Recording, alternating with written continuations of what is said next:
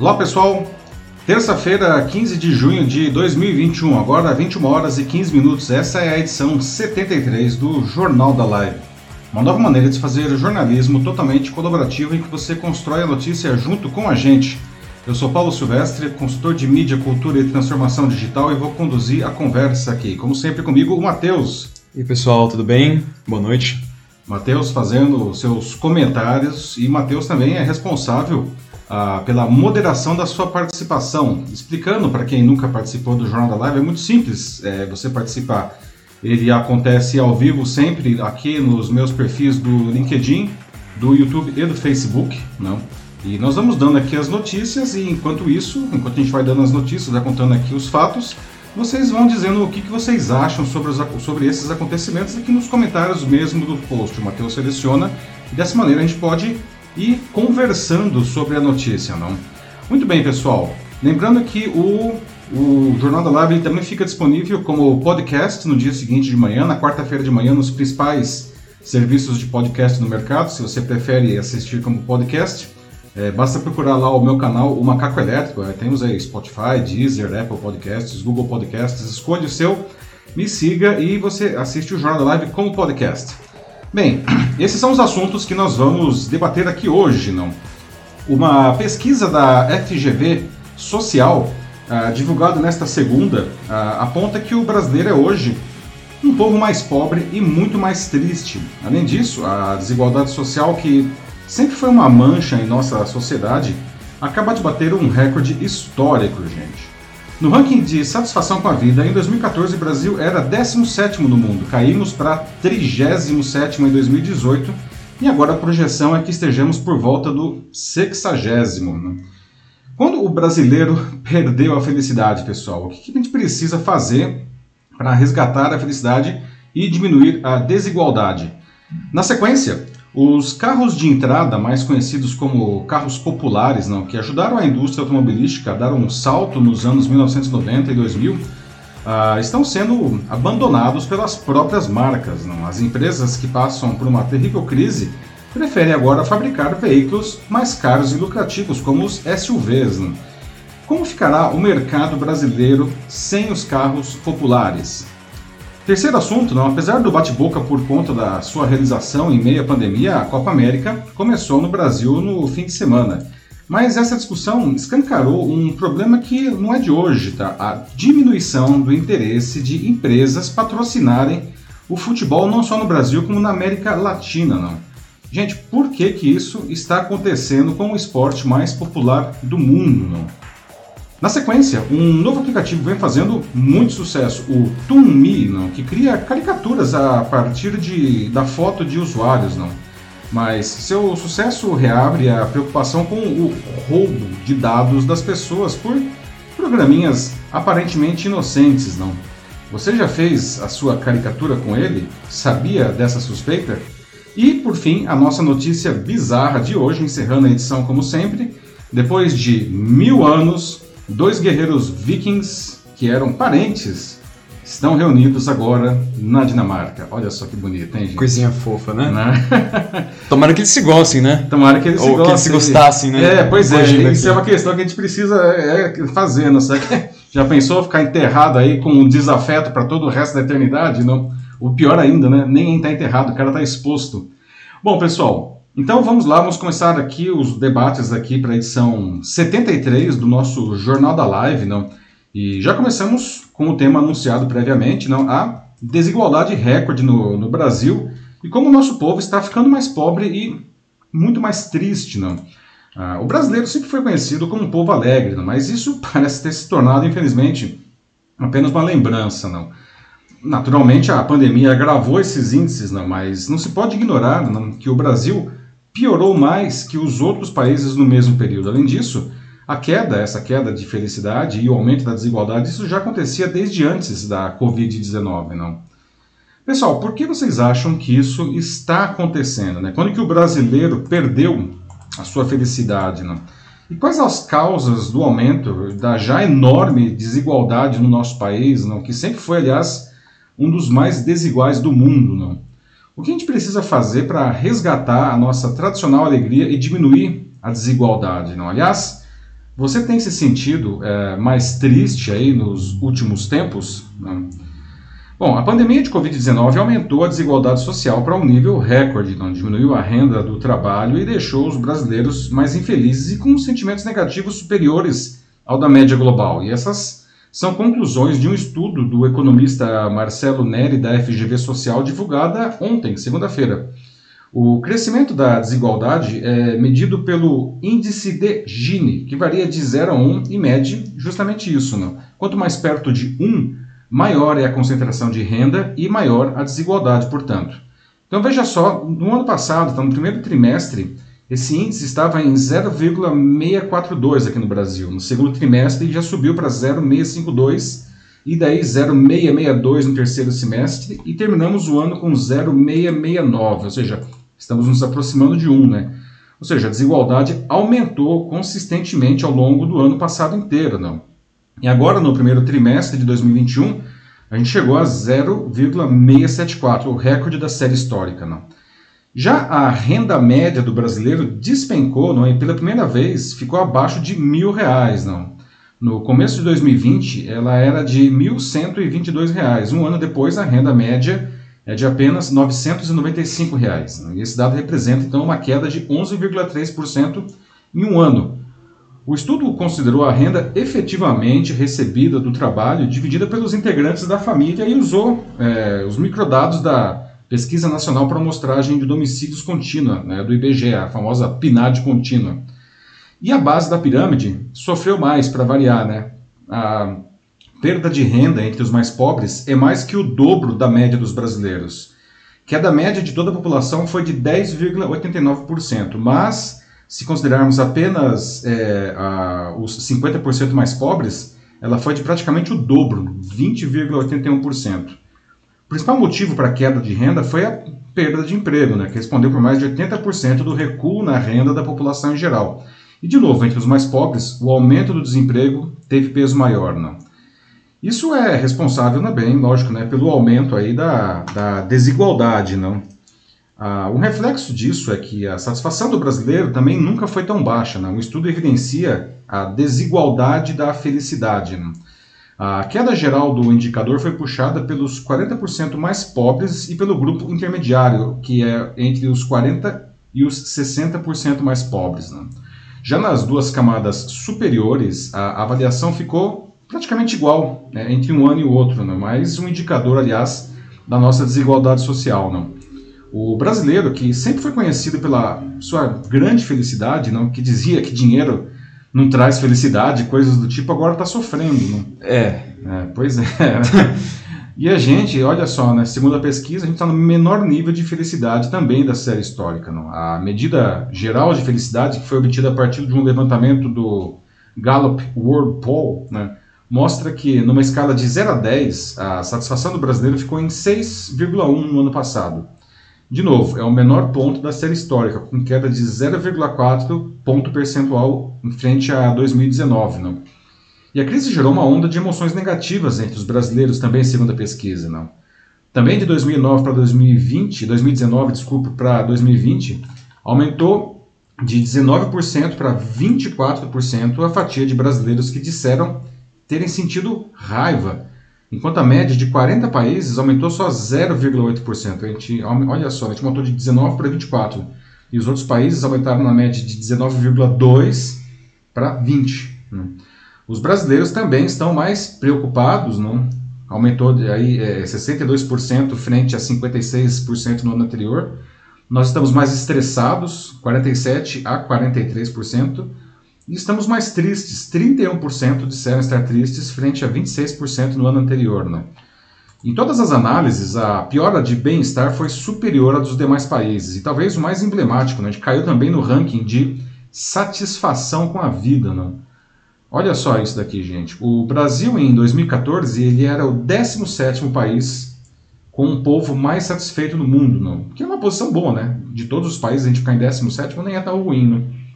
Mas em 2018 já tínhamos caído para 37, na posição 37, um tombo de 20 posições em 4 anos. Não? E agora a projeção é de que a gente esteja por volta da posição 60 no ranking. Ou seja, apenas nos últimos três anos a gente despencou 23 posições no índice aí de, de satisfação. Né? É muita coisa. Não? E não dá para jogar a culpa na pandemia, né? porque a pandemia atingiu igualmente todos os países, ou seja, a gente está perdendo frente aí todo mundo, não? é muito ruim. Então, pessoal, abrindo aqui o debate já, não? É, por que, que vocês acham que isso está acontecendo, né? Como que o brasileiro, enfim, perdeu aí a sua felicidade, não?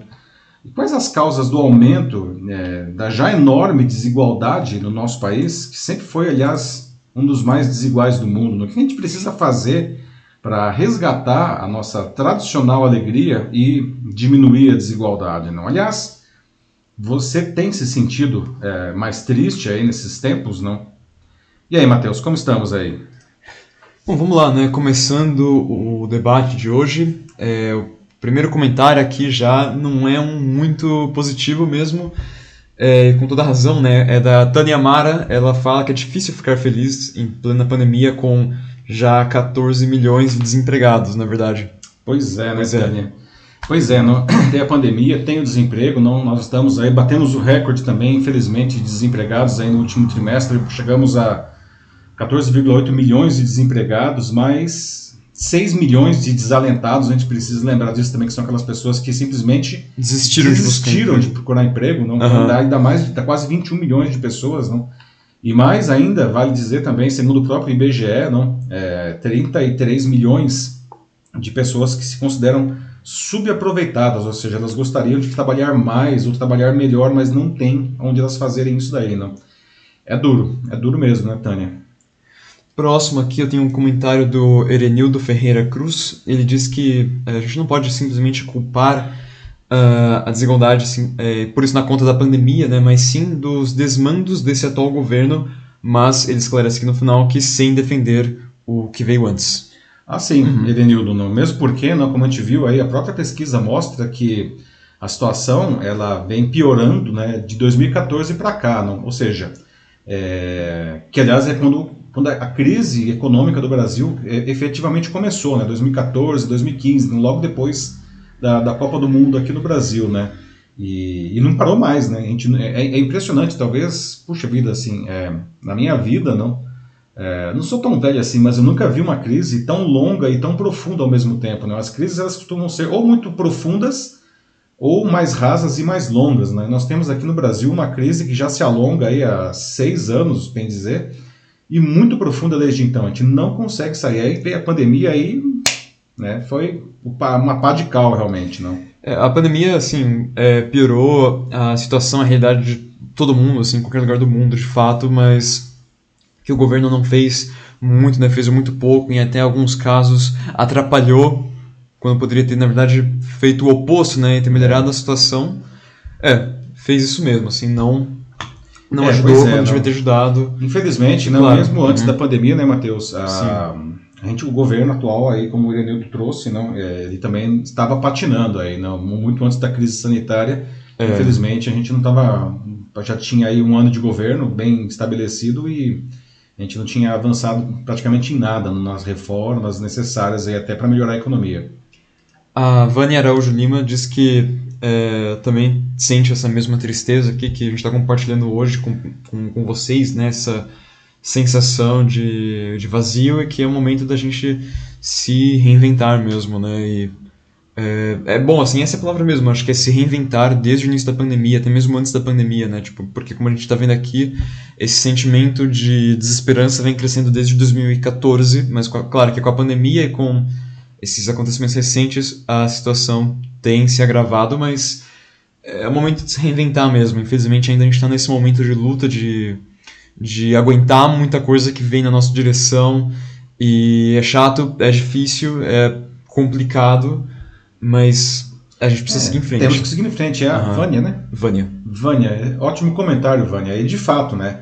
É, cabe a nós, não, cada um de nós, não, é, nos reinventarmos aí e até para seguir adiante, não, porque a situação não está fácil, né? enfim, agora parece que finalmente a vacinação aí ganhou tração, felizmente, não, a gente está vendo aí mais doses entrando, não, as pessoas se vacinando, e acho que nessa altura do campeonato já está claro para todo mundo que a vacinação é necessária para que a gente volte a ter uma vida minimamente normal, não? e até, quem sabe, voltar a ser um pouco mais feliz, não? Mas independentemente disso, não, e eu acho que é, esse ano e meio aí de pandemia foi um ano de muito aprendizado, não, até mesmo pela necessidade dele, não. É, algumas coisas aí que a gente aprendeu a gente vai levar adiante, né? Então, é, é, realmente precisamos nos, nos reinventar, muita resiliência, muita paciência, mas paciência não é ficar assim anestesiado, não. A vida nós temos que continuar atentos e fazendo o que for necessário, não. Muito bom comentário, Vânia. Sim, exato, porque no fim, né, é, a nossa felicidade certamente depende de nós mesmos também. Antes de mais nada, uhum. né? Antes de mais nada, sem dúvida nenhuma, né? Então é, a gente tem que dar esses passos também, né? Sim. É, agora tem esse comentário aqui do Joaquim Desidero Neto. Claro, Joaquim. Ele diz que o primeiro, é, primeiro né, a princípio, né, é a educação base sólida cujo grande sucesso dá condições de trabalho e renda. Então, é, essa educação deficiente aqui, mais uma vez, né, o Joaquim, como sempre nas lives, defendendo a melhoria da educação aqui no país. Exatamente. Falando né, de como é, se nós tivéssemos uma melhor educação base, a gente estaria em um lugar melhor agora, né? E até mesmo uh, mais felizes, né? Estaremos mais bem capacitados para o trabalho, é, bem mais disponibilizados para outras vagas, mais vagas, né? Então, uhum. é, desemprego estaria melhor. É, ele continua que é, não falando em políticas também só, mas pois tudo passa para dizer que o Bolsonaro é culpado, mas não é verdade, pois no ano passado existia essa negatividade. É ideal para fazermos um estudo de estabilidade econômica, ele acredita. Sim, sim, Joaquim, não, e de novo você sempre traz a questão da educação e a gente concorda plenamente com isso, não? A educação se ela não resolve todos, não é uma boa educação, e quando eu digo uma boa educação, uma educação para todo mundo também, não adianta ser uma boa educação para poucos, porque isso a gente sempre teve, né? Mas se nós tivéssemos realmente uma boa educação para todo mundo, não, não que todos os problemas do país seriam resolvidos, mas muitos dos problemas seriam resolvidos e seriam resolvidos de maneira mais suave e mais rápida, né? Porque é, pessoas bem educadas se tornam melhores cidadãos, inclusive, não? E melhores cidadãos é, como eu sempre digo, não, eles exercem os seus direitos, mas também sabem exigir, é, perdão, ex, é, sabem exigir os seus direitos, né, mas cumprem os seus deveres. É sempre uma via de mão dupla, né? E a questão do trabalho, especificamente, nós também já debatemos bastante aqui no Jornal da Live, não como que, infelizmente, no mesmo em um, um cenário de alto desemprego como que a gente vive, nós vemos empresas brasileiras, não, com dificuldade para preencher é, alguns cargos, não, por falta de mão de obra qualificada. Quer dizer, é muito triste isso daí. A nossa mão de obra ela tem baixa qualificação e baixa produtividade, não, né? Não, não, uhum. não vamos ficar adorando a pílula. Sim, nós somos muito criativos, mas precisa mais do que criatividade para para é, criar um bom profissional, né? Exatamente. O Sandro Custódio aqui no YouTube também está lembrando como a ciência e tecnologia também estão abandonadas já faz um bom tempo. Pois é, né, Sandra? Aliás, é, hoje eu vi uma notícia que eu fiquei assim, de boca aberta, não? O INPE, hum. não, o Instituto Nacional de Pesquisas Espaciais, ah, sim. corre o risco de ter que desligar o Tupan, que é o supercomputador ah, que faz a previsão do tempo no Brasil, né? E, e, e isso daí por falta de dinheiro para manter o computador ligado, não? E, bom, não é um computadorzinho qualquer, né? É um supercomputador só de energia elétrica ah, o, o Tupan ele consome 5 milhões de reais no ano, mas, gente, é a previsão do tempo, não. Assim, e previsão do tempo não é um negócio que a gente usa só para saber se a gente precisa sair de casa com guarda-chuva, né? Previsão do tempo, por exemplo, no mínimo, não, é uma informação absolutamente crucial para a agricultura, não, que é, diga-se de passagem, um setor que está carregando aí o Brasil nas costas nessa pandemia, não. Então agora, olha só, não, como o Santos muito bem colocou, não, o descaso com a ciência, com a pesquisa, com a, com a tecnologia, com a saúde, não, o INPE corre o risco de ter que desligar o supercomputador que faz a previsão do tempo no Brasil. É o, é o fim do mundo isso daí, não. Desculpa, é o fim do mundo. O Denis Castro, agora aqui no LinkedIn também, ele fala sobre como nos anos 80 nós tínhamos, é, nós tínhamos uma música é, do Trem da Alegria, onde fazia um questionamento sobre onde está a felicidade e pergunta Nossa, onde Dennis. estamos mais tristes também. Desenterrou essa daí, hein, Dennis? Boa. Ele colocou a letra aqui também, né? Você vai ser muito feliz, é só na vida acreditar. É, eu não sei o ritmo. É, ai, Matheus não tinha, tá muito longe de nascer. Tá, ainda. tá, é, essa é, pegou mesmo, pegou pela idade. Mas é. continuar aqui o comentário dele, né? É, se for é, para pensar né, no que você acredita, ele diz que passou né, pela perda do tio dele recentemente e que ele segue levando o legado dele para frente. Mas não é pandemia ou vacinação, assim, são atitudes que é. mudam isso. E se não, é, viram outras, né? Então, é, mais uma vez, ele coloca aqui a prova essa questão da, da resiliência que a gente é, precisa ter, porque os dias melhores que a gente tanto quer, eles não vão vir se a gente ficar sentados de braços cruzados num canto. A gente tem que ter esse movimento, por mais dolorido até que muitas vezes seja. É a única forma de mudar. Sim. Resiliência e ação, né, Denis? É, de novo, né, você já falou, comentou do seu tio, uma pena, uma lástima, não. Perdi amigos também, e amigos próximos para essa doença, não tão imprevisível, não. E isso certamente é uma coisa que deixa a gente triste, não. Além de todo o resto, não. A gente fica triste com as perdas que a doença nos, nos provoca, não. Mas, como você colocou, não, resiliência, persistência, paciência e e vamos que vamos, vamos que vamos, porque senão é, nós temos que sair desse buraco, né?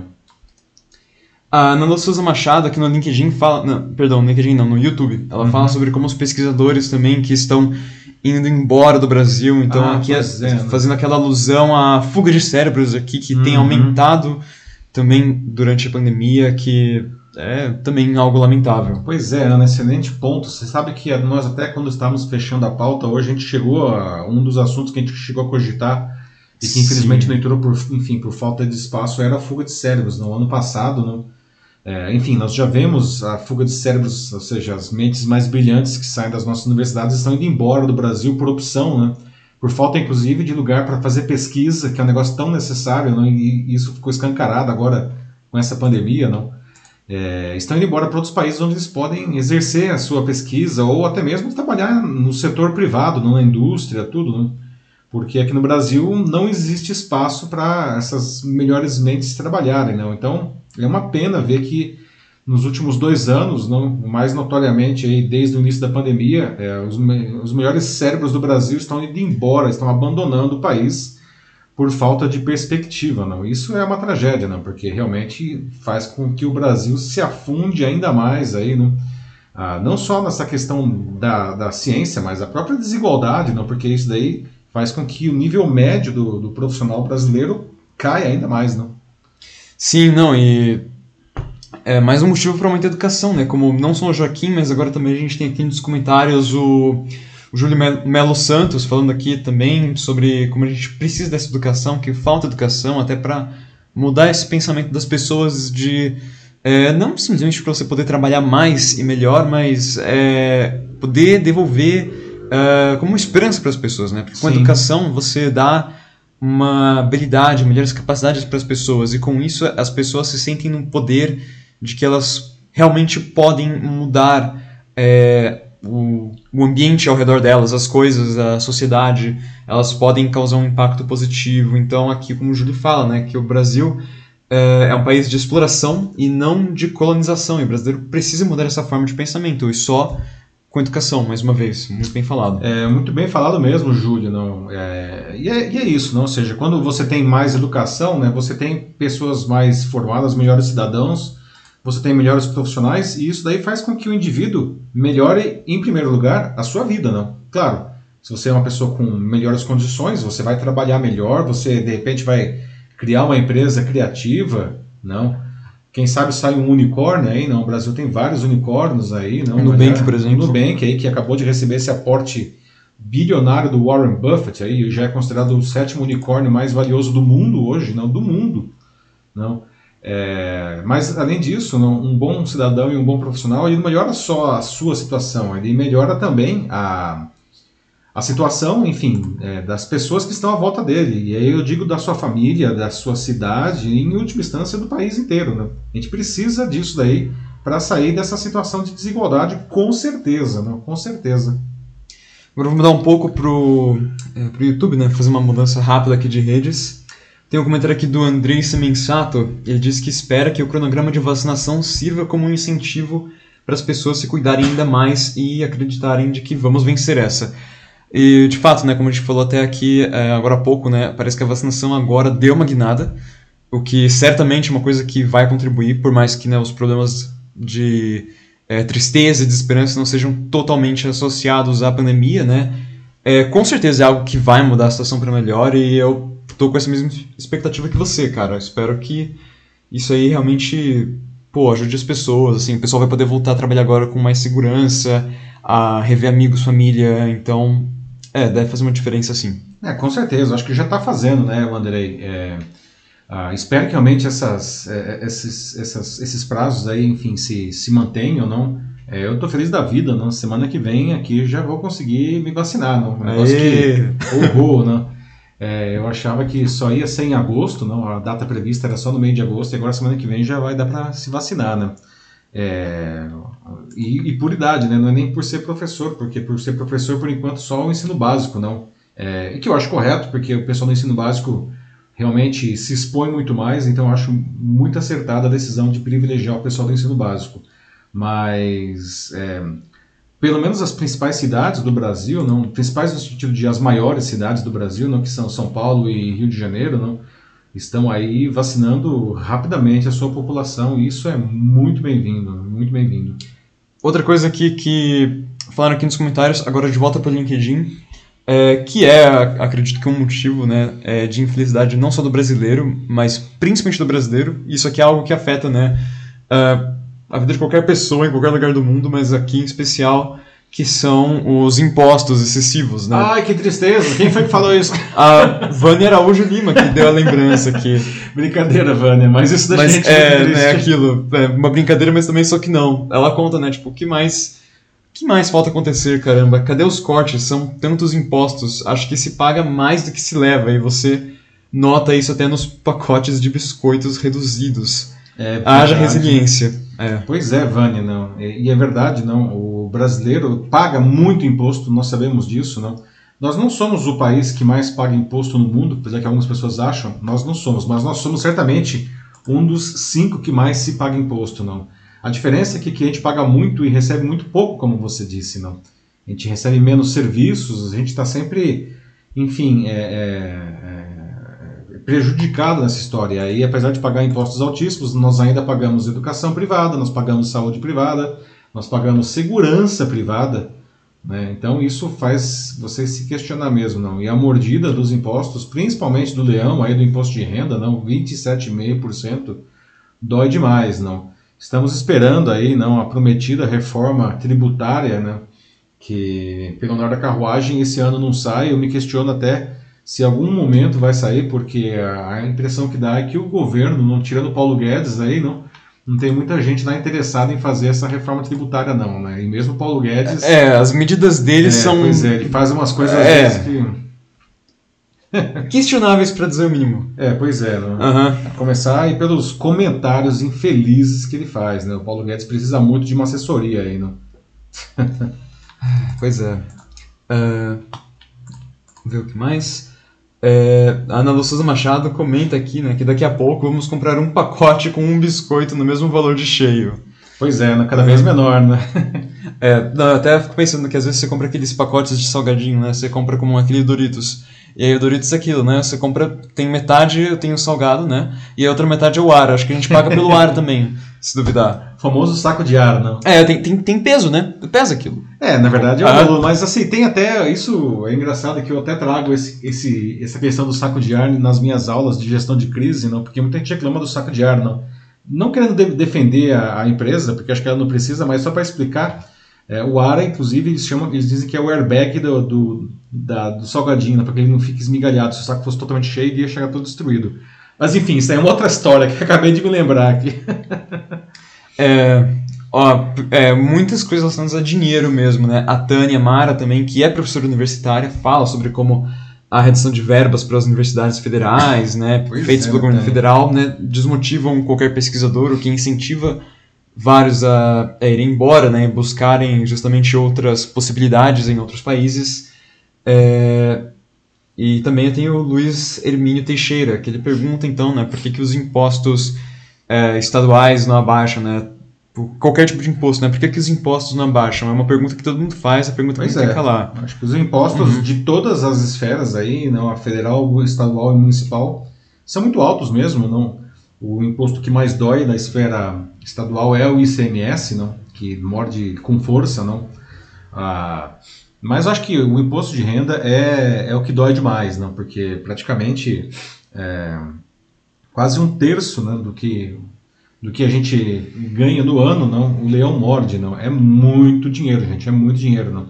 Aquela história que o brasileiro ele trabalha até maio, não? só para pagar impostos. Ele só começa a trabalhar para ele mesmo a partir aí de junho. Não? É uma coisa louca isso. Não? E a, o que a Tânia falou também das universidades, não? É uma pena, as federais, particularmente, aí, não, num estado desesperador, aí, não, correndo o risco de ter que fechar as portas não? por falta de dinheiro para pagar despesas básicas como limpeza e até energia elétrica, não? sem falar nas bolsas que foram cortadas. Não? que eram essenciais para o desenvolvimento da pesquisa no Brasil e a gente perdeu aí uma quantidade absurda de bolsas. Né? Outra coisa que muito importante, também relacionada é, à economia, né, mas não impostos, é algo que o Paulo Santos disse aqui também no LinkedIn, que é outro grande problema do Brasil, que é a distribuição de renda é extremamente desigual, né? Muito, muito mais que pagar muito. É, o Brasil tem esse problema de uma distribuição muito, muito é, deficiente, né? Não os maiores impostos, mas continua aqui, somos uma das piores em distribuição de renda. Então, realmente, é isso aí. Sim, tá, exatamente. Uhum. isso é uma coisa histórica, né, Paulo? Desde, enfim. Isso acho que é um negócio que a gente aprendeu na nossa colônia ainda, não? É, muitos, é, pouquíssimos detêm muito dinheiro e a imensa maioria é miserável. Não? E isso é, passa ano, sai ano, entra ano e a situação melhora muito pouco, muito pouco, não, assim, a gente não consegue ver diferença de ano para ano, a gente consegue ver diferença alguma, né, de década para década. E infelizmente o negócio não tem melhorado, não. A distribuição de renda no Brasil é um dos, uma das chagas aqui da nossa sociedade, né, que a gente precisa resolver. Muito bem lembrado aí, Paulo. É. Como estamos aí, Matheus? Olha, vamos para o nosso próximo assunto. Também tem um monte de, Sim. de é, vários, de vários comentários, aí, né? aqui. Né? O pessoal tá interagindo super bem aqui, né? Até no YouTube o pessoal tá brincando um pouco, né? Tipo, brincando, mas com a realidade. Tipo, sim, sim. O Sandra que fala que o refil de barbeador dele, né, tem um encaixe para quatro unidades, mas vem só com dois. é, a Ana também concorda de que ela acha que a gente paga pelo ar quando a gente compra um pacote de Doritos.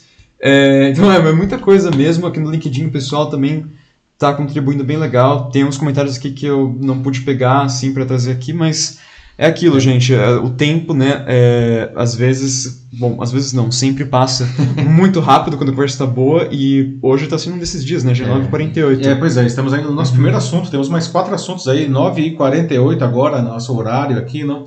E, mas lembrando sempre, não, obrigado pelos comentários e todos eles serão lidos depois, tá? Todos, infelizmente, não dá para a gente ler tudo aqui ao vivo, mas é, por favor comentem, né? Vamos aí para o nosso próximo assunto 9h48 agora aqui em São Paulo. E o nosso próximo assunto, gente, nosso segundo debate, vamos falar de economia ainda, não está muito diferente, não. Só que agora falar especificamente da indústria automobilística, não. E como que isso afeta a nossa vida como consumidor, não. Os carros de entrada, não, mais conhecidos como os carros populares, não, ajudaram a indústria automobilística a dar um salto aí nos anos 1990 e 2000, não. E talvez o primeiro carro de muita gente aqui tenha sido um desses modelos, não. Aliás, você lembra qual que foi o seu primeiro carro? Não, era um modelo popular, não? O meu era, não, um saudoso Corsa que eu tirei da concessionária já faz bastante tempo. Enfim, pois bem, os modelos populares, não, eles estão com seus dias contados no Brasil, não, e porque eles estão sendo abandonados pelas próprias marcas, não. As empresas é, que estão passando aí por uma crise terrível, não? A gente viu aí, inclusive, a Ford anunciando a saída do Brasil depois de mais de 100 anos, não? Eles preferem agora fabricar veículos que são mais caros e mais lucrativos para eles, não? Como principalmente os SUVs, não? O que, que vocês acham dessa mudança, pessoal? Como que vai ficar o mercado brasileiro aí sem os carros populares? Vocês acham que o brasileiro ainda, enfim, busca os modelos de entrada com motor 1.0, não? Ou realmente, sei lá, é, eles já tiveram seu tempo e agora eles devem ser aposentados mesmo, não? Qual que é o perfil de carro que você costuma comprar hoje? Se é que você ainda compra carro hoje, porque isso também tá, tá diminuindo, né? Oh, o Sandro disse que tem o Corsa 99 dele até agora. Oh, o Sandro é, é um resistente aí, não? Muito bom, Sandro. Bom, os carros populares não tiveram origem, esse termo inclusive, não, em 1993, após o recém-empossado presidente Itamar Franco, lembram do Itamar? Não? Ele reclamou que os preços dos modelos mais em conta no Brasil é caro demais. né? é. Ele dizia que era preciso ter um carro com apelo é, igual ao do, do Fusca, não? que adorava o Fusca, que tinha sido mantido no mercado por 27 anos, não? E havia saído de linha em 1986. Não? E olha só, em uma, a vontade de fazer, não? em uma única reunião que ele teve com os executivos da Volkswagen na época, ele acertou que o Fusca, o velho Fusca, não, o atual, né, é, ia ser ressuscitado. Não? A contrapartida para a montadora foi a quase isenção do imposto sobre produtos industrializados, o IPI, né, com taxa de 0,1% e mais uns agradinhos tributários. Né. Só que veja só, né, após o acordo, os outros fabricantes também quiseram se beneficiar dessa medida e, e aí a regulamentação estabeleceu que o chamado carro popular só poderia ter motor com até mil cilindradas, não, ou mil centímetros cúbicos, não, o famoso 1.0. E também foi estabelecido um limite de preço em dólar. Não? E a Fiat já tinha o Uno Mini naquela época. Né? A Chevrolet correu, lançou o Chevette Júnior, né? a Ford veio com o Escort Hobby e a, e a mesma Volkswagen que já tinha o Fusca não, lançou o Gol 1000.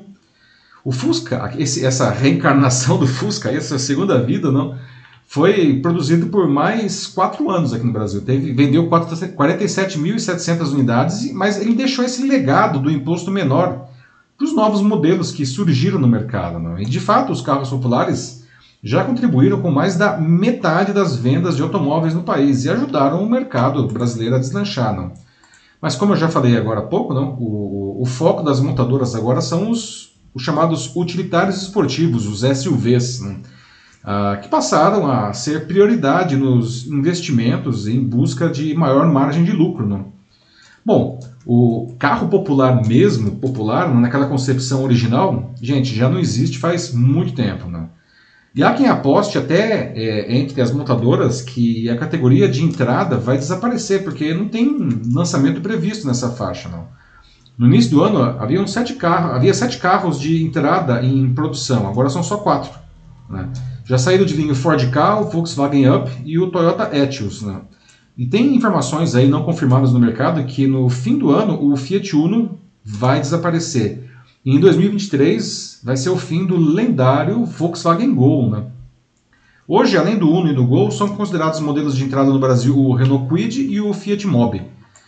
Segundo a FenaBrave, que é a, Associação das, da, das Concessionárias, não, de janeiro para maio foram vendidos 102.900 carros de entrada aqui no Brasil, que é uma participação de 15,3% no total de automóveis comercializados no período. Né? Os preços do, ao consumidor desses carros variam de R$ 44.400 a R$ 60.200. Não? E boa parte deles foi adquirida por frotistas. Não? E aí você pode falar, poxa vida, não é assim tão popular assim, assim não, um carro de, de 40 mil reais, não? É, ou ainda pior, de 60 mil reais, não. Só que, e todo mundo está querendo, as fábricas ainda querendo pular fora desse segmento e procurando vender carros que dão mais rentabilidade, não.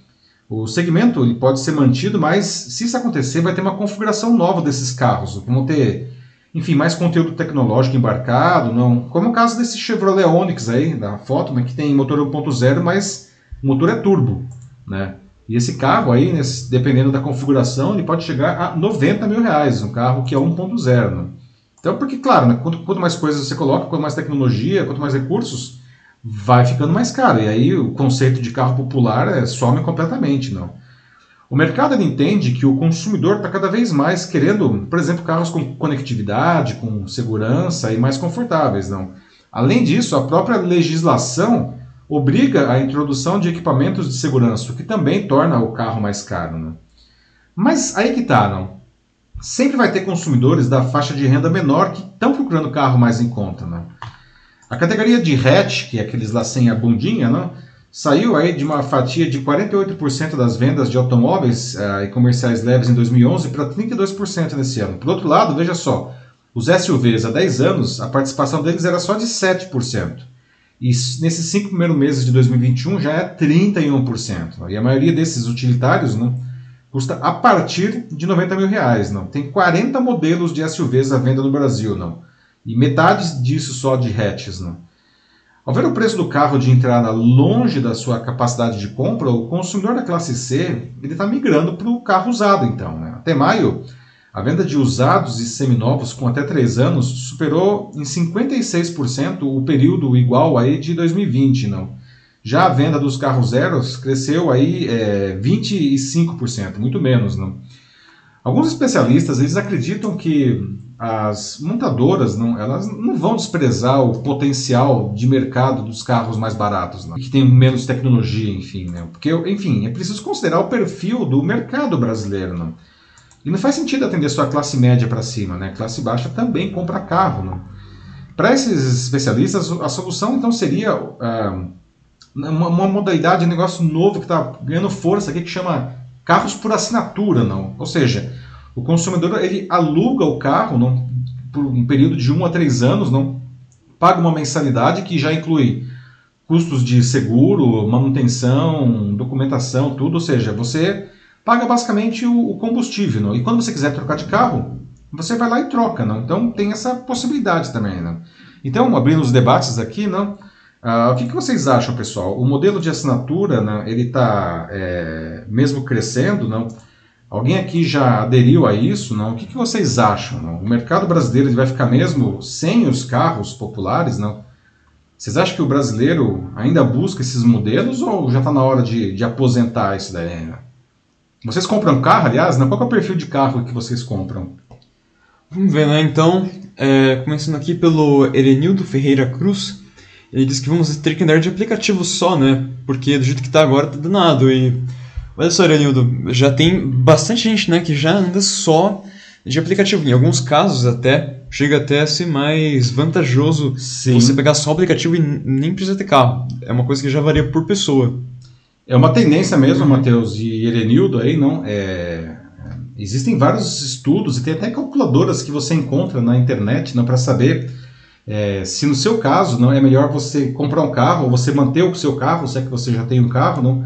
ou você é, andar de aplicativo, não. E aí você leva em consideração coisas como, enfim, qual é o modelo de carro que você tem, qual tipo de combustível que você usa, é, quanto que você roda por dia, não. São vários fatores aí para levar em consideração nessa conta aí, não.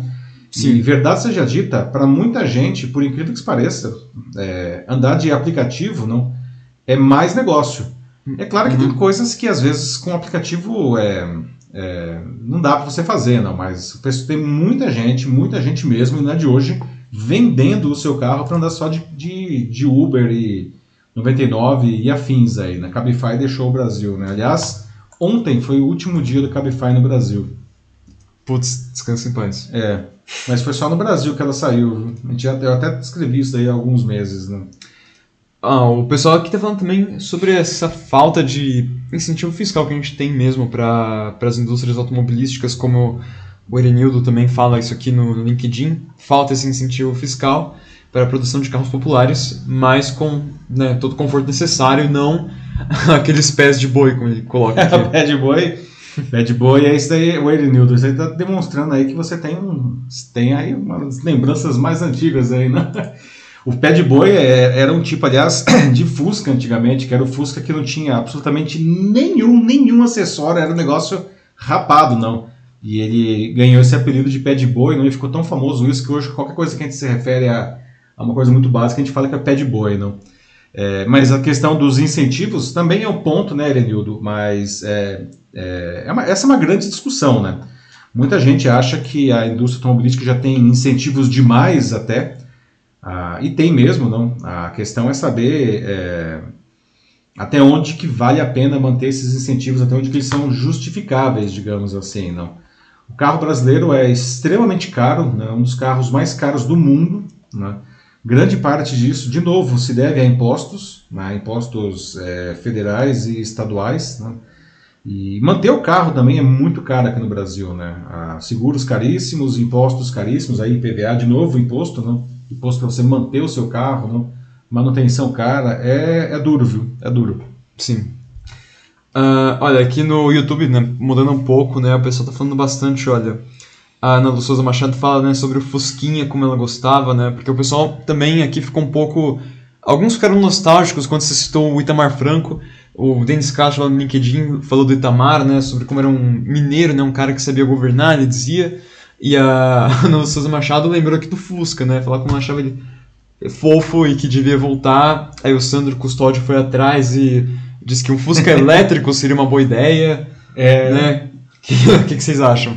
Então, é, o, aliás, né, o, o, Fusca ainda existe, né? Só que aquele Fusca é importado, não, que de Fusca só tem o nome realmente, não. Ele é um, um veículo completamente diferente, não.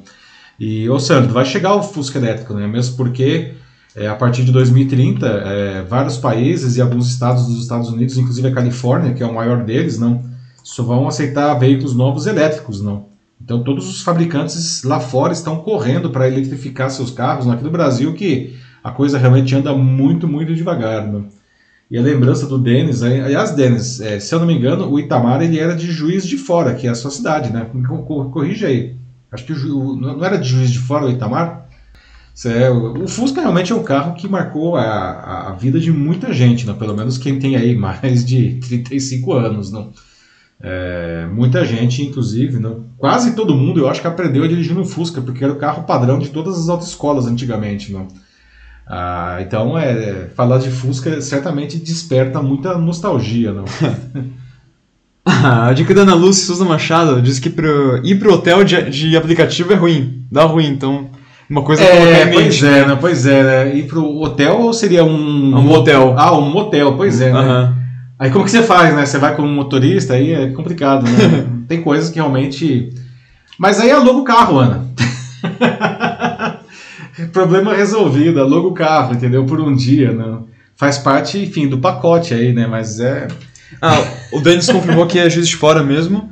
E é o... juiz de fora, eu lembrava aqui. E o Joaquim lá no LinkedIn também falou de que o Fusca já tem versão elétrica lá na Alemanha. Olha só, boa Joaquim, obrigado aí por contribuir, não. É, não tem jeito, né? O carro elétrico ele é uma realidade, não. É, aliás, ontem eu estava vendo também uma notícia de um modelo novo da Tesla, não, é, que é elétrico. É verdade que ele tem três motores elétricos, dois atrás e um na frente, não. E agora é o carro mais rápido do mundo. O pessoal fala, ah, carro elétrico é ruim porque a performance dele é ruim, né? Bom, esse modelo da Tesla aí, Model S, se eu não me engano, ele vai de 0 a 100 km por hora em 1,9 segundos. Cara, essa é a aceleração de um caça, não? de 0 a 100. Imagina, você pisa o acelerador, pua, 100 km por hora, não? Loucura isso daí, é um carro elétrico. a Tiziana Arnaldi, ela diz que ainda tem carro, ano de 2015, e não pensa em trocar, pois atende ela super bem, mas ela diz que no futuro próximo ela não é, vai ter mais um carro e só usar aplicativo e transporte público. Enquanto isso, também eu tenho o Andrei Semensato, mais uma vez, que diz que ele tem CNH, mas que nesse ano ele conta nos dedos as vezes que ele pegou o carro dos pais emprestado e ter o próprio carro dele ainda não está nos planos. A solução é investir num Monza. Nossa, será que foi o quem o André? Foi o André. Uh -huh. André, quantos anos você tem? Monza também é um, é um, nossa, é um grande sucesso dos anos 80, né? Nossa senhora, né? É, duro que você comprar um Monza hoje, você, o carro ele, talvez não esteja num estado muito bom, você pode ficar com um Monza abanando.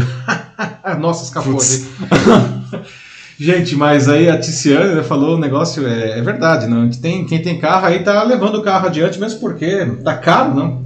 A gente viu aí no modelos de entrada, mínimo 45 mil reais, não? É, trocar tá foda. É, colocar um carro mais legalzinho aí, é, os SUVs aí que estão na moda aí, não, mínimo 90 mil reais, não? Então uhum. o pessoal tá levando o carro adiante, fazendo as suas manutenções aí, não? Sim, é, não, isso seria um modelo comum, né? Esse comum, preço, né? né? Imagina os elétricos, então. É, não, uhum. carro elétrico no Brasil, o modelo mais barato é 130 mil reais. Né, que é um modelo é um modelo de entrada justamente um carro é, pequeno então... da Renault né? Uh, se não me engano, é o da Renault ou da Toyota, agora não me lembro. Enfim, mas é um carro pequeno que custa 130 mil reais, né? tem que estar tá muito afim. Né? Agora, de novo, não sei quem foi que falou antes dos incentivos, acho que foi o Erenildo, não? Uh, isso é o tipo de coisa que precisa ter incentivo, né, gente? Carro elétrico é uma coisa necessária, uh, assim, pelo bem do, do planeta, pelo bem da nossa saúde, não? Mas o fato é que é um produto melhor hoje, não? O carro elétrico né? já foi o tempo, como eu falei, que, que os carros elétricos eram carros que tinham baixa autonomia, baixa performance. Não, hoje os carros elétricos aí, você pega Tudo bem, não quero falar que todo mundo vai ter o Tesla, não, mas, cara, olha a performance desse carro, não. Muito mais silencioso, todo carro elétrico é silencioso, não? então tem uma série de, de vantagens. Aí isso merecia realmente incentivo do governo. Pois é. Bom, é, mais uma vez aqui, vários comentários de novo, gente, mas Vamos pro próximo tempo tema? correndo. Vamos lá. 10 e 5, pessoal, partindo aqui, 10 e 5 agora, ah, ah, no Jornal da Live, vamos para o nosso terceiro assunto de hoje, que nós vamos abordar marketing esportivo, não? Apesar do, do bate-boca aí por conta da sua realização em meio à pandemia, a Copa América começou no Brasil nesse domingo, com a vitória, aliás, da seleção brasileira sobre a venezuelana por 3 a 0, não? Mas essa discussão aí, que esse, esse bafafá na Copa América, ela nunca foi tão debatida, não, mas infelizmente não é por causa de futebol, não. Essa discussão escancarou, é um problema que não vem de hoje também, não é dessa Copa América, já vem de anos, não, que é a diminuição do interesse de empresas patrocinarem o futebol na América Latina, não. Veja só, agora nessa Copa América, Mastercard, Ambev, Diageo e Kuai, que são patrocinadores oficiais da Copa América, confirmaram que não farão nenhuma ação de marketing durante o evento. Ou seja, eles pagaram pela exposição e eles optaram que não vão usar o que eles têm direito. Não.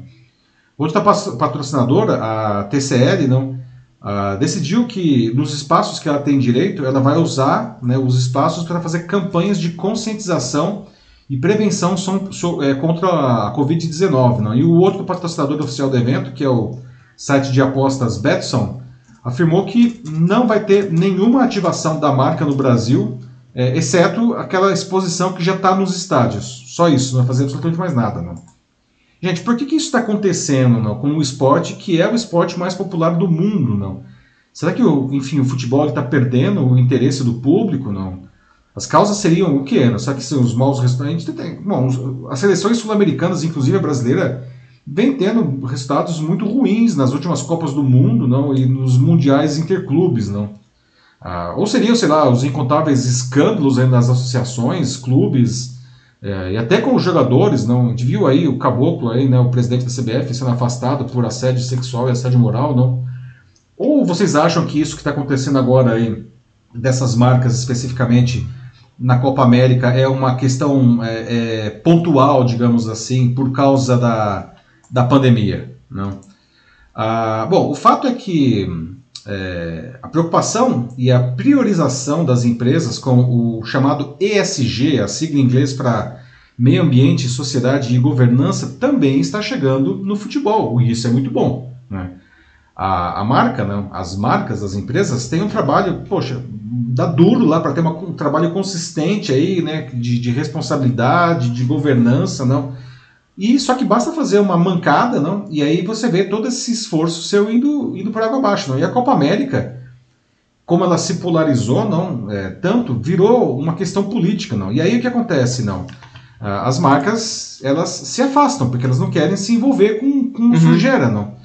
E aí, quem que ficou no buraco aí, não? É, bom, veja só, né? A Avan, não, que passou a divulgar nas suas redes sociais que iria patrocinar toda a programação do SBT, não? O canal do Silvio Santos, aliás, é quem tem os direitos de transmissão dessa Copa América, não?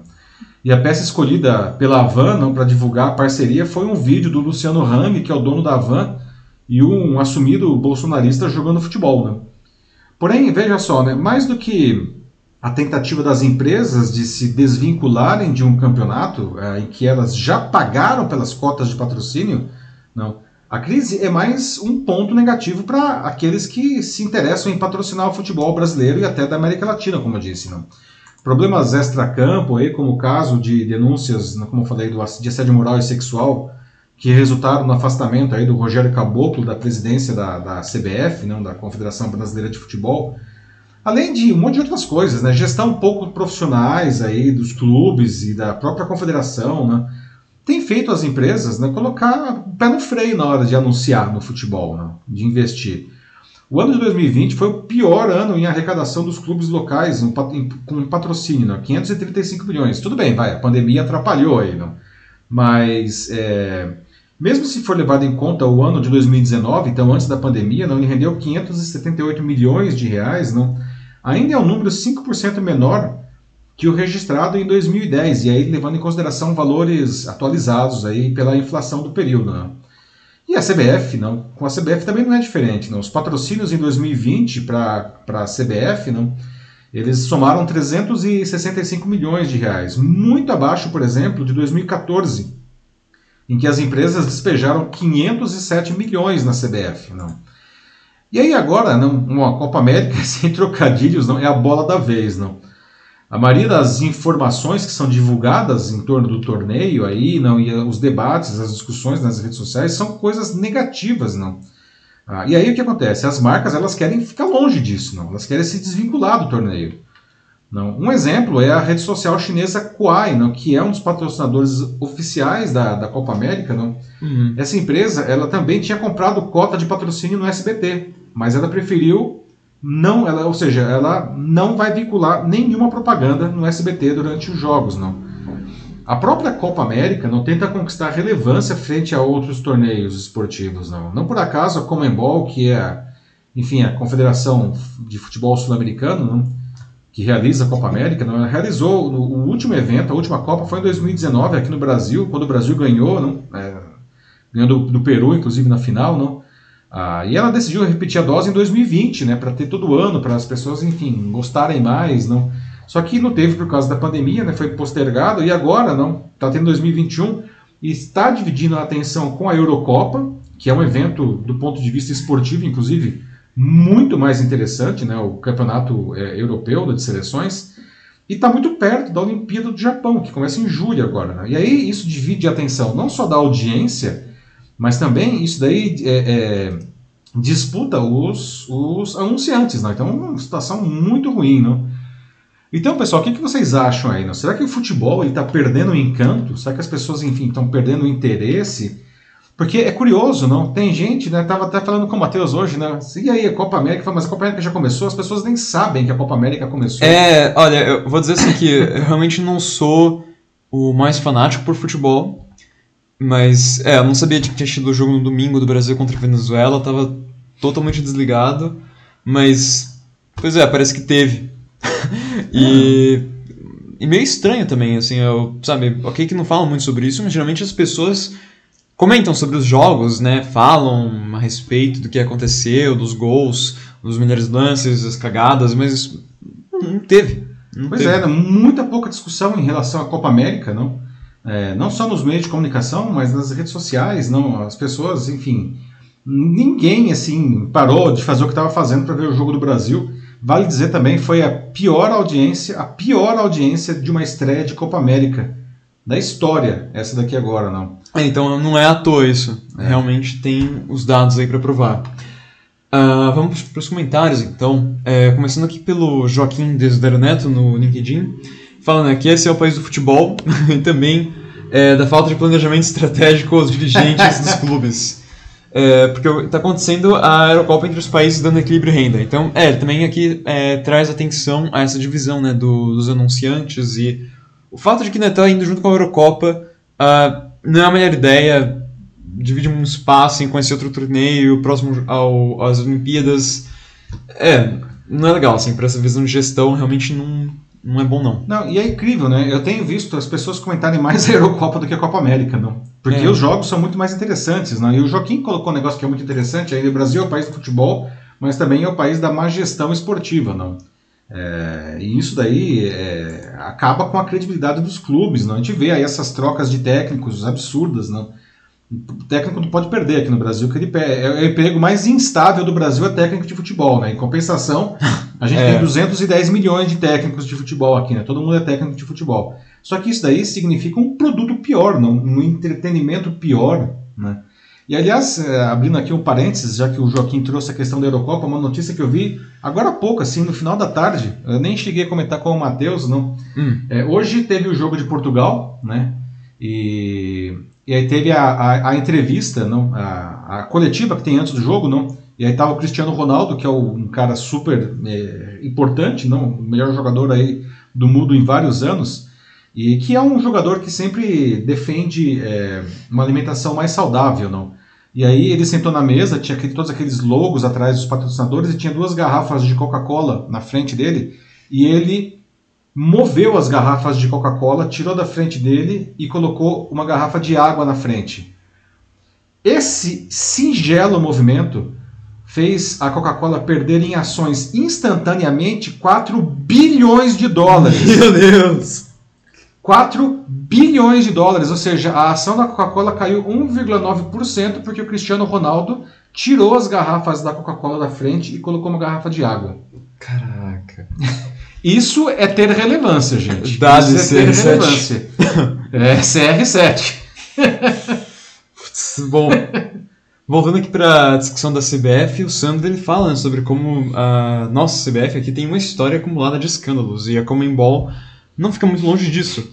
É, aumenta, né, tem aumentado muito o nível de consciência assim, do- dos consumidores pelo jeito, né? O pessoal tá se afastando disso. E Sim. as empresas ah, também, como comenta aqui, foi o Denis. É, o Denis fala aqui de que o futebol virou essa indústria de, de fraudes e as empresas estão de olho né, nas atitudes nocivas. Pois é, claro, né, Sandro? Claro, Denis, não.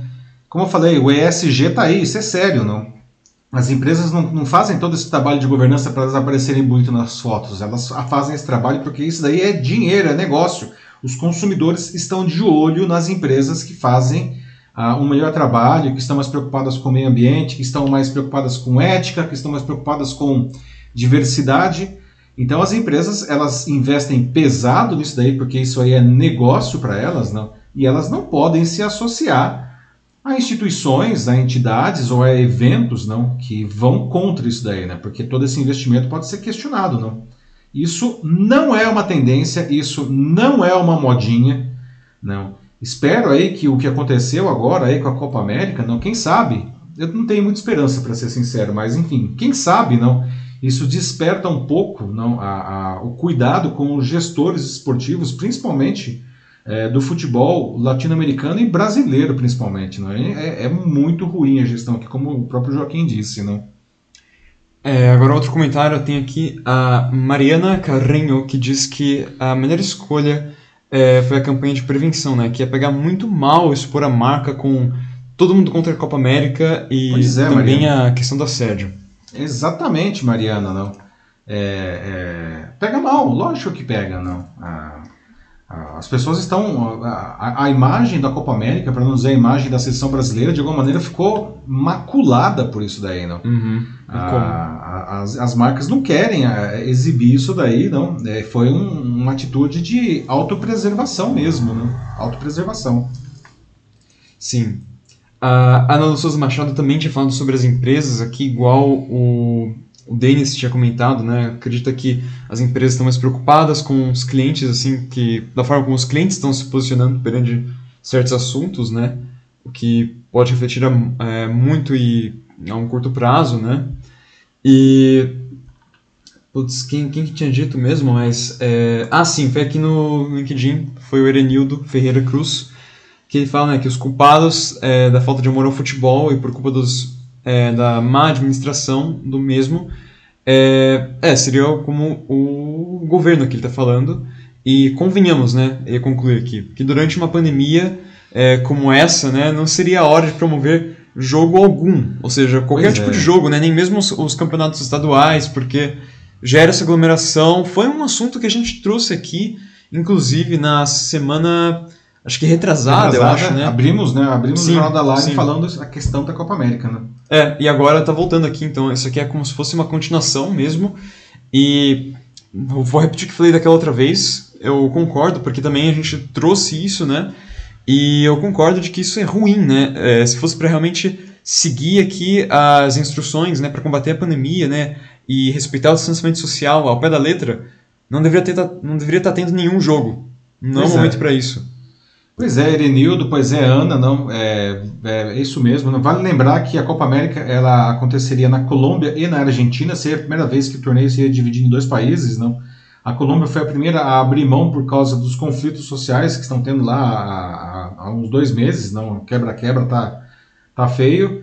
E a Argentina abriu é, mão do, do torneio há três semanas por conta da pandemia, porque ela suspendeu não só a Copa América, ela suspendeu todo o futebol é, na Argentina. Então, por uma questão sanitária, né, para evitar que, enfim, aglomerações, aglo- evitar a entrada de possíveis outras cepas de outros países lá, no, lá na, na Argentina, não? Uhum. Lembrando que já foram aqui em, em menos de uma semana de Copa América, né, entre as delegações e os funcionários da Comembol, aí já foram identificados 52 novos casos de Covid, não?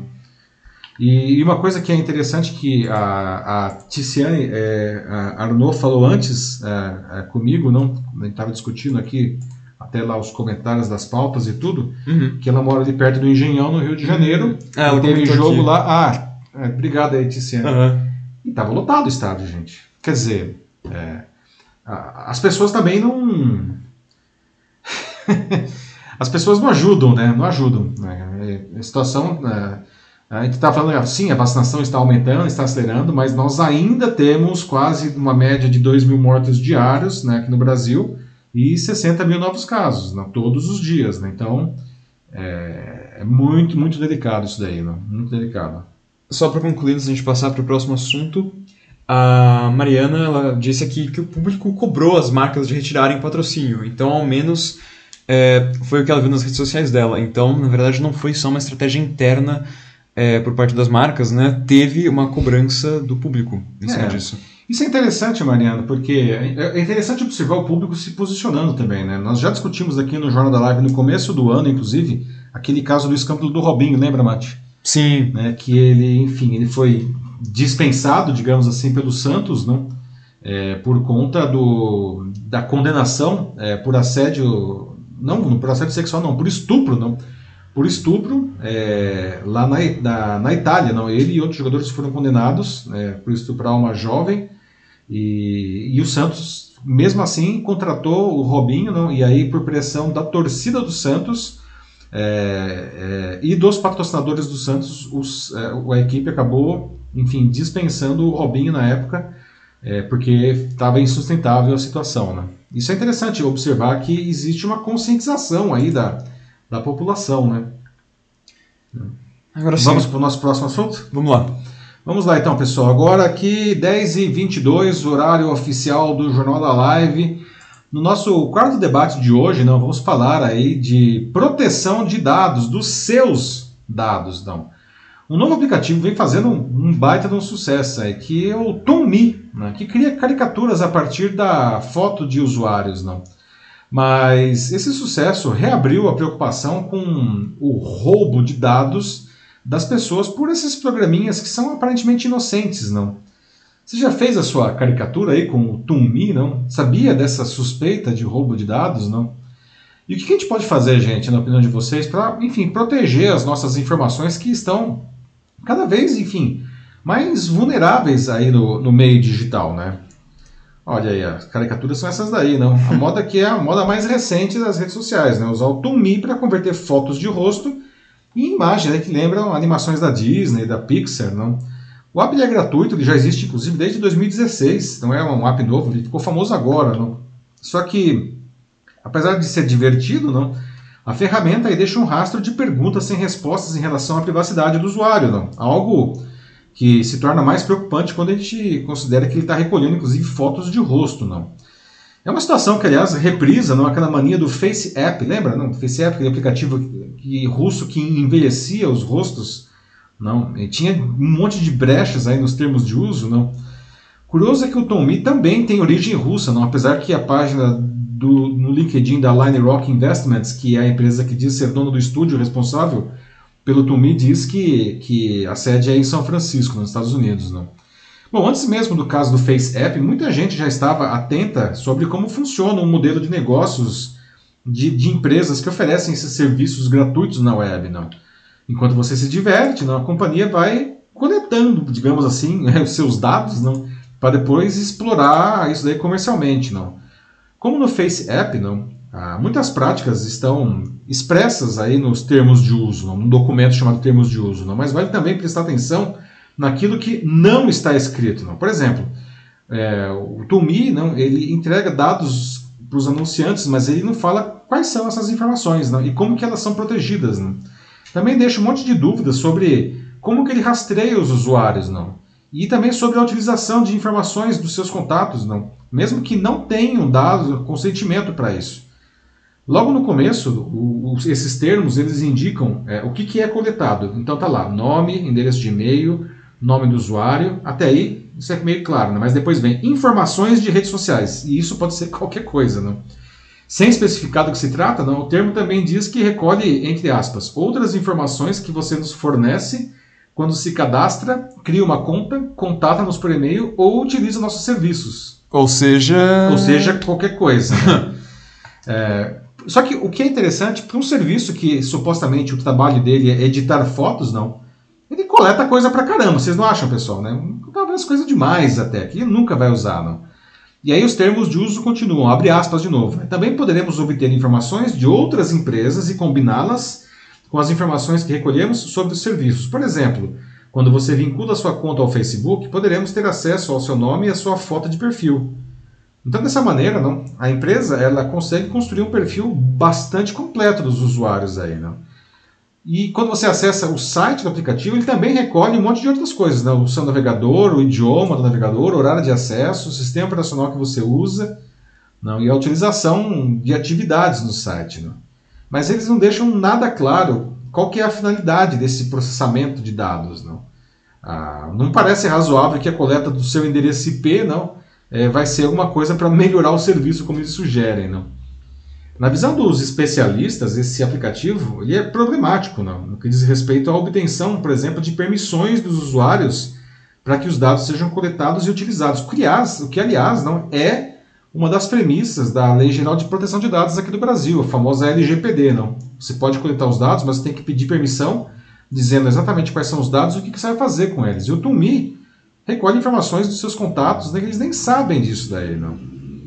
Ele supõe aí, não, e supor não pode, né, que baixar, ao baixar o aplicativo, não, o usuário ele já aceita todas essas condições, não. Não tem nenhuma etapa adicional aí para ter a permissão, né. E tem gente, a gente está falando aqui do Tumi, mas tem um monte de outros pontos aí, não, muito obscuros, né, daria para a gente ficar 15 minutos só falando aí das brechas desse, desse termo de uso ainda. Só que aplicativos como o TuneMe não coletam muita, muita, muita informação, não? muito mais do que seria necessário para entregar o que ele se propõe. Né? No caso dele é só fazer né, a caricatura. Então, concorda que bastaria a foto do rosto e nada mais? Não? Só que olha só a quantidade de coisas que ele coleta. Não?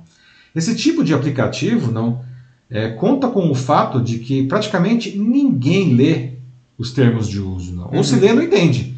Ou se entende, importa, não. Pode pegar, né? Não importa que está pegando um monte de dados meus. Eu quero saber né, como que eu vou ficar é, como, como se estivesse no filme da Pixar. É, eu quero saber como que eu vou ficar mais velho. Eu preciso muito, muito saber qual que é a celebridade do cinema que eu me pareço. São só alguns exemplos desses aplicativos, né? É. O fato é que tem um monte, né? Incontáveis aplicativos e sites que, que com esses brinquedinhos, não, que coleta essa quantidade absurda de dados da gente, né? Então, que, que vocês acham disso, não? O que, que vocês fazem para se proteger? Vocês já criaram a caricatura? Vocês leem esses termos de uso, ou pelo menos aquele negócio que ele diz quais são os dados que vocês vão compartilhar? Não? Ou vocês não se importam? Enfim, ah, quero usar o aplicativo e que se dane mesmo, e vamos que vamos. Qual é a posição de vocês com relação a isso, pessoal? Sem julgamentos.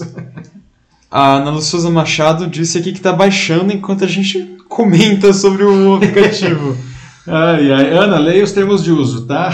Olha, ela disse que ela fez também com uma foto dela, mas usando um outro aplicativo semelhante, mas que também tem aparecido é, nesses últimos dias ao mesmo tempo, que é o Voila l'Artiste.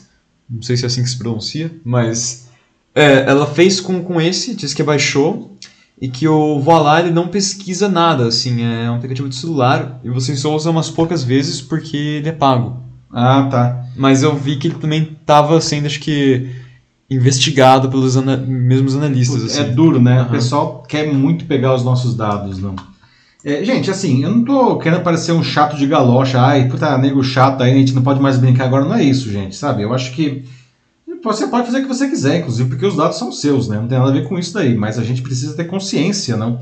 Pelo menos entender como que esse negócio funciona, não? E, e, e dar uma olhada, assim, porque às vezes, nós temos a opção de desabilitar algumas coisas. Né? Fala, eu não quero que esse negócio vá adiante. É que o padrão é que está tudo habilitado, não. E é como as pessoas não olham, eles estão dando de graça essas informações para a empresa, não. É, vale pelo menos dar uma olhada se dá para você desligar alguma dessas coisas, para passar o mínimo de informações possível. Isso não é brincadeira, tá? E eu não sou chato. é, o Erenildo disse né, que um dos perigos seria a captura do seu rosto. Vai que você tem aplicativos com reconhecimento facial, ah, e isso, né, claro, poderia servir para falsificação de documentos. É, enfim, ele conclui que, que, na opinião dele, parece ser uma teoria da conspiração. É, pois é, Erenildo, mas isso é verdade, viu? A questão é, todos esses aplicativos que coletam o rosto, eles são usados, uma das coisas que normalmente eles usam é para fazer a calibragem de sistemas de, de é, reconhecimento facial, que aliás é uma tecnologia que está hoje super, hiper avançada, né? Basta ver a velocidade que o Facebook identifica todo mundo numa foto que você sobe, né? A foto subiu e está todo mundo identificado já. E olha que são milhões de fotos subidas todo dia na plataforma, não? Mas realmente, é, essas, esses aplicativos que coletam fotos de rosto, eles servem para calibrar sistemas de reconhecimento facial. Sandro Custódio já vai longe aqui, compara isso com basicamente uma nova Cambridge Analytica. É, pois é, uhum. Sandro. A Cambridge Analytica, aí, boa lembrança do Sandro, para quem não sabe, é uma empresa de marketing político de Cambridge, no Reino Unido, não? É, que foi é, acusada, não, acusada não, ela foi comprovado que ela é, roubou dados de 87 milhões de usuários com um desses brinquedinhos que se chamava This Is Your Digital Life. Ele capturou dados gerais assim de toda essa galera, não? E depois ela usou isso daí é, para na campanha do, da eleição do Trump, a de 2016, que ele ganhou, não? É, eles sabiam exatamente o que as pessoas gostavam, o que elas não gostavam, o que elas queriam, do que elas tinham medo. E aí eles conseguiam é, fazer disparos, inclusive de fake news, não? para atender essas expectativas desse público, dessa maneira fazer com que aumentasse a quantidade de pessoas que votassem no Trump. Não? Isso, aliás, tem um documentário sensacional na Netflix que explica direitinho, isso é chamado Privacidade Hackeada. Recomendo, Muito legal. Recomendo. Né? Uh, quem mais? Uh, a Mariana Carrenho diz também que ela não usa, que ela lê até bula de remédio e trabalhou em seguradora, então ela não cai nessas. Boa, Mariana. Você é um usuário modelo aí, não? Né? Se houvessem mais pessoas com essa consciência, não tinha ter muito menos problemas aí de, de roubo de dados, né? Boa. O Denis está agora perguntando para você é, como é que foi o usar o Pokémon GO. Ah, ele disse que não baixa esses aplicativos, porque tudo gratuito tem seu preço, mas é, ele quer saber também, pelo que eu entendi, a sua pois experiência é. com Pokémon GO. É, é, Denis, não existe almoço grátis, como diz o ditado, né? Essa, essa, essa frase nunca foi tão verdadeira, né? O Pokémon GO, né, é, por incrível que pareça, eu baixei, mas eu, eu baixei mais por curiosidade, eu não cheguei a jogar muito ele, não. Mas o Pokémon GO ele foi um aplicativo super importante, não fez um sucesso enorme lá em 2016, não, quando ele foi lançado. É, ele foi importante porque ele explicou para as massas não, o que, que é realidade aumentada. Não? Você sair pela rua jogando né, com o seu celular é, e você vê na rua, no lugar que você está, os monstrinhos para você capturar. Não? Pokémon GO também capturava, além dos monstrinhos, capturava muitos dados seus, muitos dados seus. É. Né? E, mas foi um fenômeno. Mas assim, eu realmente baixei como uma é, curiosidade acadêmica, Denis. Eu não cheguei a ser um grande jogador de Pokémon GO. É, eu joguei um pouco mais, assim, dei umas saídas aqui na rua, né? Tipo, é, peguei, lembro que corri muito lá na, na escola para pegar um Pikachu. Mas, é, ainda bem que não teve nenhum escândalo relacionado a isso. Eu também eu fui na febre do FaceApp que teve no, no ano retrasado, fui na primeira leva do FaceApp, né? Queria ver como eu ficava mais velho, mas aí, tipo, no mesmo dia eu descobri, né, tipo, que o negócio tava roubando um monte de coisa e desinstalei na hora. E na segunda leva eu já não fui, né? E nesse aqui do Tumi eu, cara, não, não Ficou vou esperto, também. né? É, é, acho melhor não, melhor não. Fiquei pensando aqui na escândalos associados ao Pikachu, não? Putz, esse bicho ele tem um nome muito assim ligado a escândalo, né? Se vocês me entendem. Pior que tem um Pikachu. vírus. Pior que acho que tem um vírus de computador, que é um Pikachu. Pikachu? Acho que sim, é meio antigo já. Mas ah, nossa, acho que sabia. tem mesmo. Tem é. um atacante do Vasco aí, o Pikachu também, né? Os amigos do Rio de Janeiro, é o Pikachu do Vasco. o Sandro Custódio fala sobre como tem uh, o Quai, né? Que a gente até citou Sim, aqui no. A rede social assunto. chinesa aí. Sim, rival do, do TikTok é, tá pagando para as pessoas usarem. Pelo menos pagam é, pelos seus dados, então. É isso que ele fala. Olha só, não sabia disso daí, que Sandro. cortês. É. Em compensação, o TikTok oferece Jornal Nacional, né, que foi uma surpresa né, na semana passada. essa história não do TikTok abriu o Jornal Nacional, né? E que aliás é uma coisa bastante interessante porque se você for pensar, o público do TikTok, ele não tem muito a ver com o público do Jornal Nacional, né? São públicos bastante distintos, né? Qual será a motivação do TikTok? Será que eles querem que o pessoal mais velho aí, é, enfim, comece a usar o TikTok, né? Que é um aplicativo usado majoritariamente pelo pessoal mais novo que normalmente não assiste o Jornal Nacional, né? Ou é só para esfregar na cara dos competidores, falar, olha só, tá no Jornal Nacional. pois é, tem isso daí, né? Pois é, tá vendo aqui, eu paguei um milhão de reais para falar TikTok oferece Jornal Nacional. Acho que é isso. É então. isso, vamos para o próximo assunto. Chegamos, pessoal, aqui na nossa notícia bizarra de hoje. Agora aqui 10h35, né? Já estamos aí a uma hora e vinte. Obrigado pela audiência de todos. Aí chegamos à nossa quinta e última notícia, notícia bizarra, né? Vejam só, pessoal, depois de mil anos, mil anos, não, dois guerreiros vikings que eram parentes foram finalmente reunidos na Dinamarca, não. Mil anos depois da sua morte, não. Essa reunião familiar meio mórbida, né? O que vocês acham disso, né? Mas uh, como assim, né? Descobriram esses dois parentes depois de mil anos? Como que esse negócio aconteceu, não? Uh, aliás, não. Aí, hashtag fica a dica, né? Alguém aqui já pensou, já pensou, gente, daqui mil anos alguém descobre os nossos restos mortais, não? E reúne você com aquele seu primo que era mala pra caramba para você Nossa. ficar num museu, não? Já pensou depois de mil anos você ainda ter que conviver com, com um entojo ali, não? Mas enfim, não sei se era essa a situação desses dois, não? Separados aí por mil anos, não? Esses dois guerreiros vikings da mesma família finalmente se reencontraram na quarta-feira passada, no Museu Nacional da Dinamarca, em Copenhague, não? Ah, esse evento, que aliás lança uma nova luz aí sobre os deslocamentos na Europa, não? No início do século XI, um deles morreu na Inglaterra com ferimentos na cabeça e foi enterrado em uma vala comum em Oxford.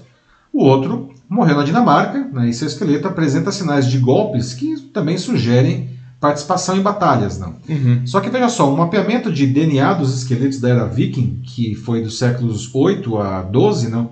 séculos 8 a 12, é, revelou por acaso que eles eram parentes. Foi uma coisa, é, foi uma coincidência, não? parentes de segundo grau, inclusive. Essa descoberta ajuda os cientistas a traçar os deslocamentos no espaço e no tempo na Europa, não, na história, por meio de uma família. Um negócio louco isso daí, né? Ao longo de duas horas, os pesquisadores reconstruíram o esqueleto de um homem na casa de 20 anos a partir de cerca de 150 ossos emprestados pelo Museu de Oxfordshire por três anos. Né? O consenso histórico sobre o assunto é que os ancestrais dos dinamarqueses, não, os vikings, eles invadiram tanto a Escócia contra a como a Inglaterra naquela época. Não? E esse jovem aí, não, que morreu lá, ele pode ter sido morto, enfim, durante um ataque viking, mas tem uma outra teoria, não, que ele foi vítima de um decreto mórbido do rei da Inglaterra na época, que era o Aethelred II, que ordenou no ano 1002 que todos os dinamarqueses da Inglaterra fossem mortos. Uma coisa básica, né? Ser dinamarquês morreu. Hum. Os responsáveis pelo estudo agora eles afirmam que é muito raro descobrir laços de parentesco entre diferentes esqueletos, principalmente se esses esqueletos não eram soberanos, que era o caso desses dois que não eram. Né? Embora a relação seja indiscutível, a relação de parentesco, não, não dá para determinar a relação exata entre eles, se eles eram primos, se eles eram sobrinhos, enfim, era uma relação de segundo grau, né? desses dois homens aí, não. Não dá para saber nem exatamente se eles viveram exatamente na mesma época, não. Talvez pode ter aí uma diferença de uma geração, por exemplo, não? porque não, tem, não tinha nenhum elemento nos, nas duas, nos dois túmulos que pudesse dar uma data precisa não, de quando cada um dos dois viveram. E aí então tem aí uma, uma diferença aí, possível diferença de até uns 50 anos, não. Mas eles eram primos, né? Eles eram pelo menos parentes de segundo grau, né? E agora estão aí reunidos, bonitinho, para todo mundo ver, né? A família viking depois aí de mil anos reunidos lá na, em Copenhague, lá no Museu que... Nacional da Dinamarca, não? Que coisa boa, né? Aí você falava, é. né, que um roubou a galinha do outro, não sei. pois é, né, gente? Já pensou, né?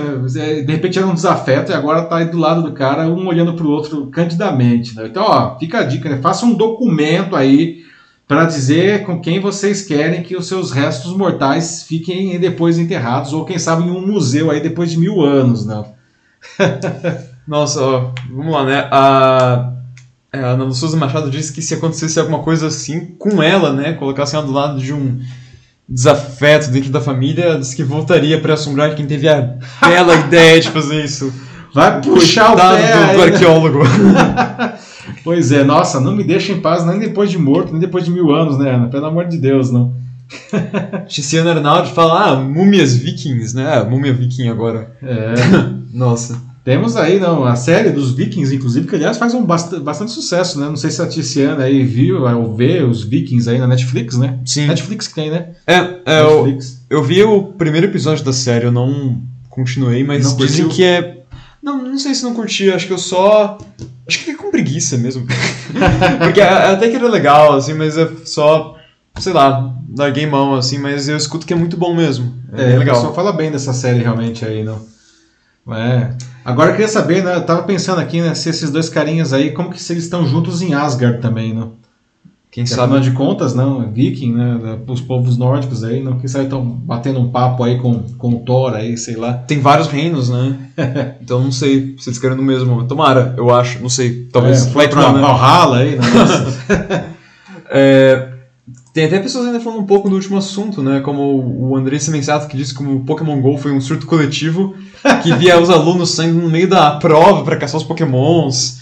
Jó, nossa, É. saiu no meio da prova, eu não sabia. Eu sei que teve gente que bateu o carro, né, André? É um negócio Teve louco, né? Bateu o carro, assim, a minha maior lembrança, assim, com Pokémon GO foi no dia em que lançou, tava no primeiro ano do médio, e, e era, assim, era insanidade, assim, batia o sinal, tava todo mundo carregando o celular, porque tava todo mundo baixando o jogo ao mesmo tempo, terminou de baixar, todo mundo saiu, e assim, eram dezenas e dezenas de, de adolescentes correndo, assim, por toda a escola, assim, buscando, tipo, Pikachu, basicamente.